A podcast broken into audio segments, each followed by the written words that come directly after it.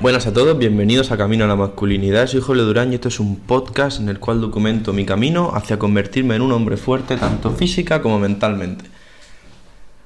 Hoy os vengo a hablar, como dice en el título, del secreto para comer las mejores pechugas de pollo.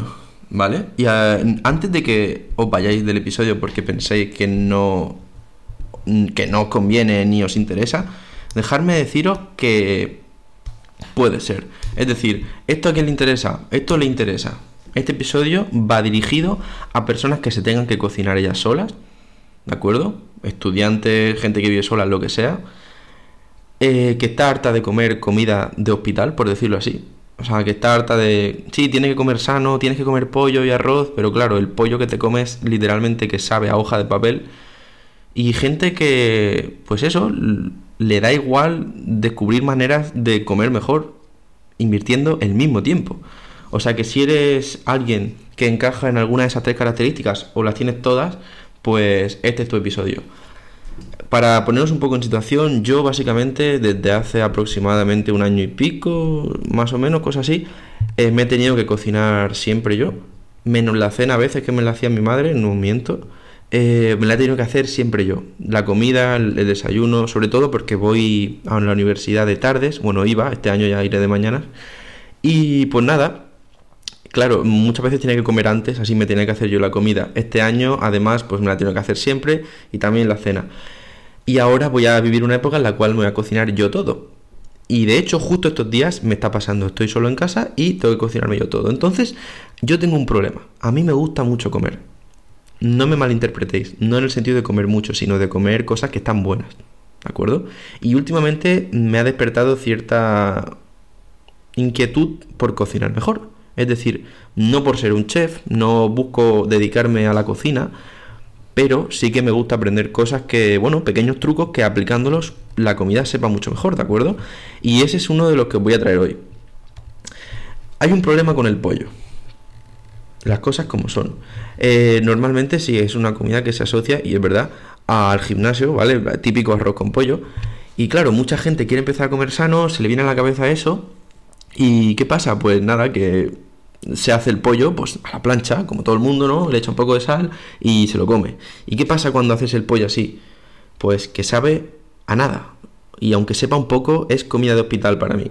No tengo nada en contra de la comida de hospital, respeto a los que lo hagan, pero a mí no me gusta y sé que probablemente a muchas personas tampoco. Entonces, últimamente, no sé por qué, el universo se ha puesto de acuerdo para ponerme vídeos en YouTube de cómo hacer pollo mejor por toda la cara, ¿no? Pero bueno, empecé a ver uno, vi otro, fui probando cosas y la verdad que el resultado me ha, me ha dejado loco. ¿Cuál es el secreto? Mirar, el secreto es marinar o salpimentar, poner especial, lo que sea, con anterioridad a la cocina. Es decir, si vas a cocinar a las 2, mínimo una hora antes, yo diría, echarle las especias que quieras. Ya os contaré qué especias le pongo yo, qué más cosas le pongo yo. Pero la clave es esa, es dejarle tiempo, si puedes, horas al pollo para que absorba las especias y sobre todo, muy importante, la sal, ¿vale? Porque la sal es lo que le va a dar el sabor buenísimo. Y entonces ese es el secreto, no tiene más. Simplemente es dejarlo con anterioridad más de una hora y, cuantas más mejor marinando. Es decir, en sal, bueno, marinando no, en plan, con lo que os he dicho, con especias y tal. Entonces, ¿yo cómo lo hago? Yo ahora mismo tengo dos combinaciones diferentes que me gustan mucho. Una la he hecho bastantes veces y me gusta mucho como queda, y otra la probé ayer y me pareció absolutamente increíble y la tengo que compartir con vosotros. La primera, la que suelo hacer y es más mucho más fácil, o sea, es súper fácil. Simplemente coges el pollo y le pones las especias que quieras. Yo le pongo siempre sal, no me paso, pero tampoco me quedo corto, no sé si me entendéis, no hay que dejar una capa blanca encima, pero sí cubrirlo todo con granillos, ¿no? En cada lado, sobre todo, en cada cara del pollo, sal, luego le pongo también eh, pimienta, ajo en polvo, cebolla en polvo y paprika picante. Todo eso, paprika picante pongo poco, todo eso en el mercado no lo encontráis, en cualquier supermercado, especias simples, ¿vale? También le puedes poner orégano si quieres, pero la gracia es que lo puedes hacer con cualquier cosa. Lo que sí creo imprescindible, es decir, la base es la sal. Y luego ya, si no quieres pimienta, no pongas pimienta. Si no quieres ajo en polvo, no pongas ajo en polvo. Pon lo que quieras, ¿vale? O sea, puedes poner literalmente las especias que más te gusten a ti. pero sobre todo con tiempo y dejarlo reposar. ¿De acuerdo? Más de una hora. Si pueden menos, pues mira, mejor que nada es 20 minutos. Pero lo preferible más de una hora. Cuantas más horas, más bueno va a estar. Entonces, ¿esto qué hace? Esto hace que el pollo literalmente que absorba todas las especias. No que las vayas a dejar de ver, pero sí que filtre como dentro y entonces el sabor no sea el que pasa cuando pones las especias después de cocinarlo o justo antes de cocinarlo. ¿Qué ocurre ahí? Muy sencillo. El pollo sabe a hospital, pero por fuera no. Por fuera sabe a las especias que has puesto, pero por dentro sigue siendo muy aburrido. Entonces, si haces esto con tiempo, lo que va a pasar es que el pollo, por decirlo así de una manera metafórica, va a absorber todas las especias y todo el pollo va a saber a especias y va a saber bien, ¿vale? No va a ser aburrido. Y luego la segunda manera que, que he visto, que vi en YouTube y la verdad que me ha encantado como quedaba. O sea, hace tiempo que no pruebo un pollo tan bueno y literalmente la gracia es que todas estas pruebas las he hecho con el mismo pollo. Eh, tenía muchas pechugas de pollo congeladas y le he hecho todo con el mismo tipo de pollo. Y la gracia es que vas viendo cómo, conforme vas haciendo cosas diferentes, sabe diferente el mismo pollo. Entonces, la vez, o sea, bueno, fue ayer, la versión que más me ha gustado de lejos y que es el mejor pollo que he probado en mucho tiempo y no os estoy bromeando, mejor que en algunos restaurantes, es dejarlo marinando, es decir, como bañado, por decirlo así, en la siguiente salsa. Escuchar atentamente. Yogur griego, que va a variar la cantidad dependiendo del pollo que tengas. Vuelvo a repetir. Yogur griego, zumo de limón, y no te saltes estas dos, son muy importantes, ¿vale?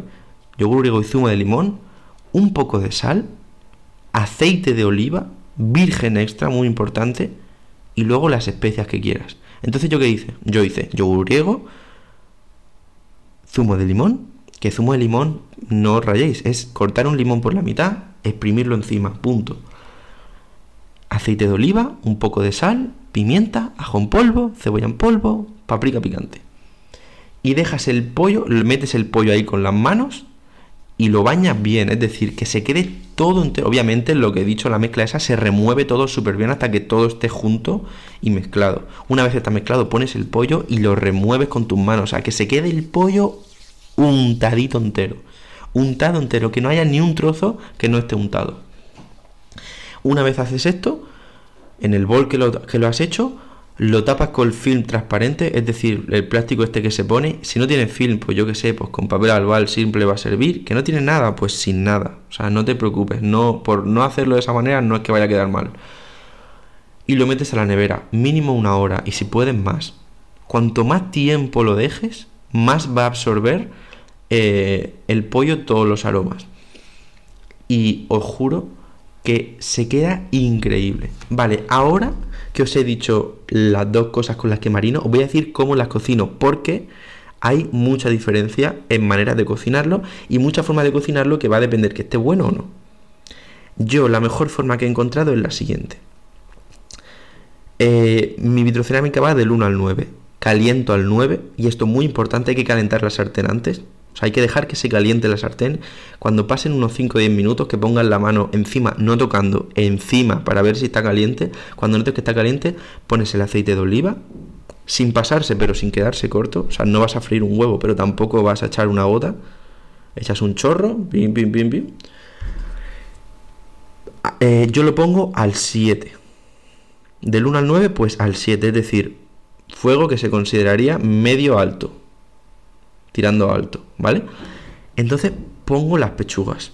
Y también muy importante que sean del mismo grosor. Es decir, yo las corto, no las pongo como un mazacote grande. Las corto en unos tres trozos. Se quedan, una pechuga se queda en tres trozos finitos.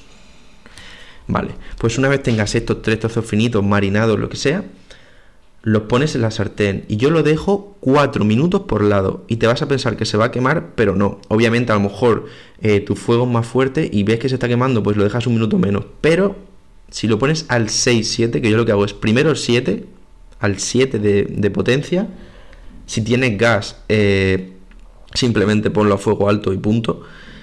Eh, lo pongo 4 minutos por lado y 4 minutos por otro. Cuando, cuando doy la vuelta, es decir, cuando ya han pasado 4 minutos, le suelo bajar al 6.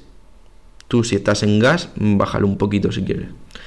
Y, y esto lo que va a hacer es que veas que el pollo se queda casi quemado. No quemado, pero se queda como tostado, como si lo hicieses a una barbacoa. Y eso es lo que va a hacer que esté muy bueno. Porque hay gente que lo hace, por ejemplo, al horno. ¿Qué pasa cuando lo haces al horno?